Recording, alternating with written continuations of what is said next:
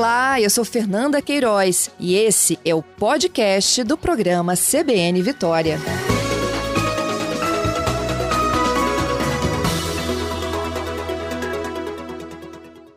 Doutor Roberto, bom dia.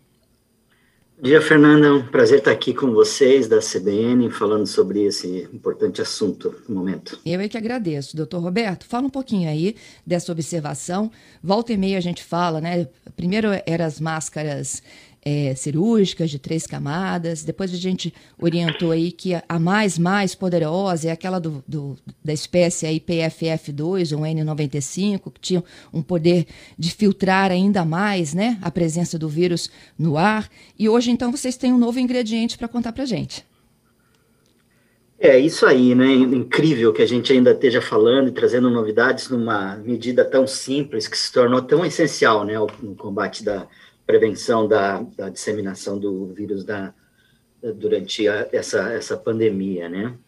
E realmente, apesar de quando a gente começou a, a trabalhar nisso, né, um grupo de pesquisadores de várias instituições que eu faço parte, a gente conseguiu revisar coisas assim que tinham quase 100 anos, né, de informação baseada em outras outras pandemias, mas mais recentemente a gente né, vai acompanhando a literatura, as publicações e tentando aplicar melhor as melhores metodologias para análise da evidência, e a gente realmente viu, uh, primeiro, a necessidade, né, de, principalmente em momentos onde a, a propagação do vírus é muito alta, a necessidade de você aumentar a proteção em relação às máscaras de pano simples, né, e mesmo as máscaras cirúrgicas, é, pela percepção né, de quando a disseminação do vírus é muito alta, é, é, importante que a filtração, o poder de filtração das máscaras, ele também aumente.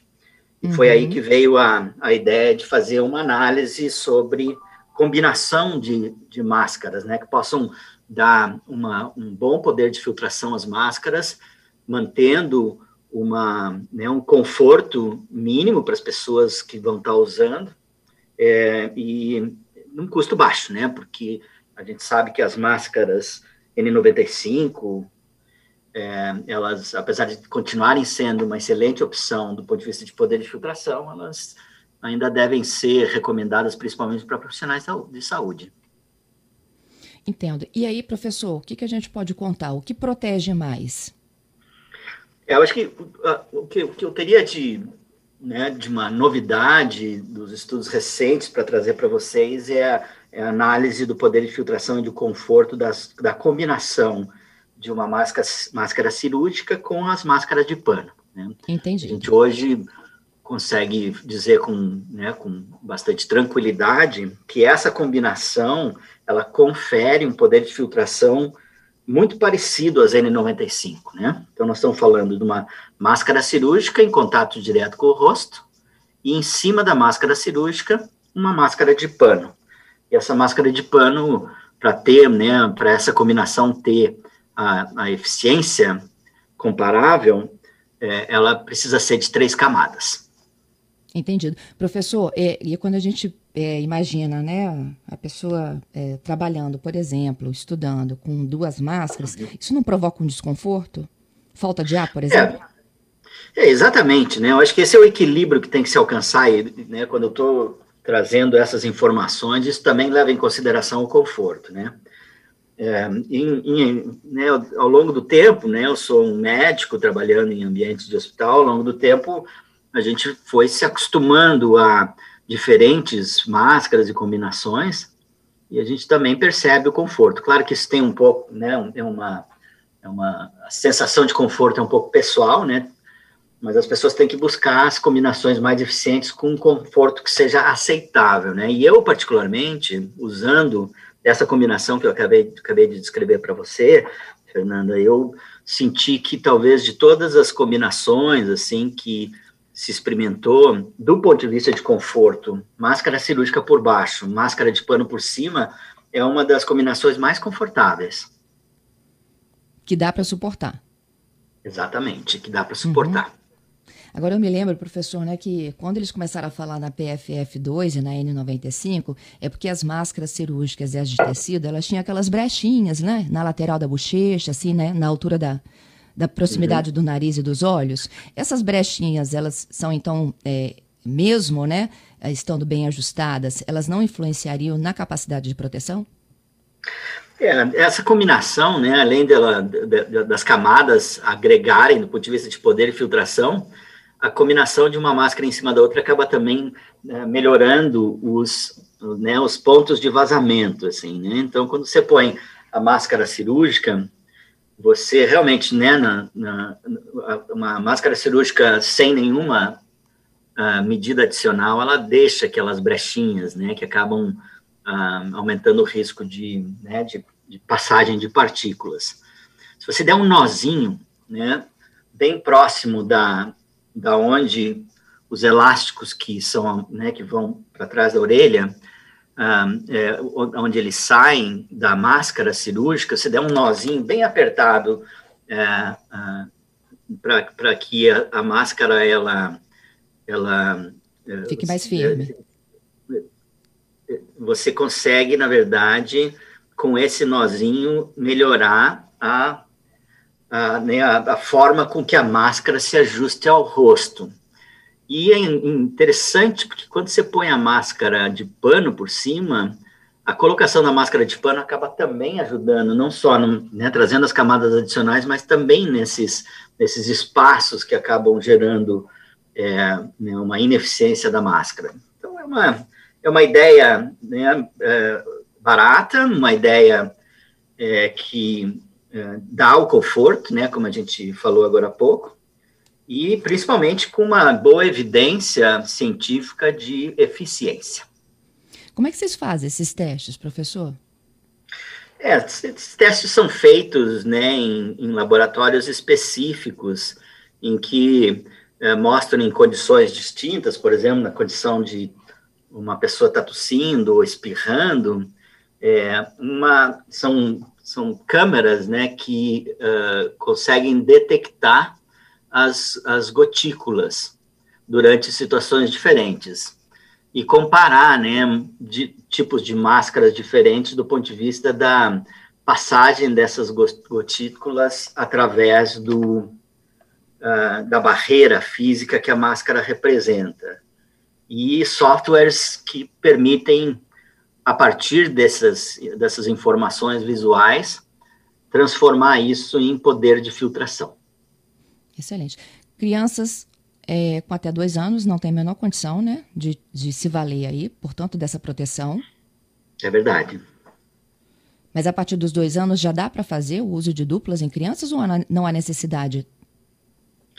Eu acho que depende muito do, do ambiente de exposição, né? A gente tem que ter bom senso para né, para as recomendações que a gente faz. Então, é, é claro que em, em situações de, uh, de atividades uh, fora dos ambientes fechados, onde o distanciamento social é possível, uh, a máscara dupla, ela não se não se, não se mostra tão necessária quanto em ambientes onde o distanciamento social não é, não é possível. E em ambientes em, ambientes abertos, né? Então, para crianças, né, para você evitar desconforto e até, né, que as crianças acabem criando uma certa rebeldia em relação ao uso de máscaras, é, o uso de máscara dupla para criança quando não é possível distanciamento social e uh, em ambientes fechados. Isso aí. É, professor, tem a Márcia aqui fazendo uma observação importante, o senhor é professor também. Como é que é, os professores lidam com o uso de duas máscaras? Porque, é, do ponto de vista dela, é muito difícil das pessoas compreenderem o que eles falam. Eu também acho um pouco mais complicado. É, é verdade, né? bom senso, né, Fernanda? Eu acho que a gente tem que entender assim que um, nesse momento da, da pandemia, né, ainda quando você vê o número de transmissão alto e principalmente né, a presença dessas variantes mais contagiosas, eu acho que a gente vai ter que fazer sacrifícios, né? Mas eu acho que os professores eles estão em um ambiente que justamente vai de encontro daqueles ambientes de maior risco, né? Um ambiente fechado com várias pessoas no mesmo lugar, né? até um certo distanciamento é possível, se reorganizando, salas de aula, mas é o, é o tipo da situação, né, onde o professor, ele está ele né, teria benefícios nessa proteção maior nesse momento né, de transição.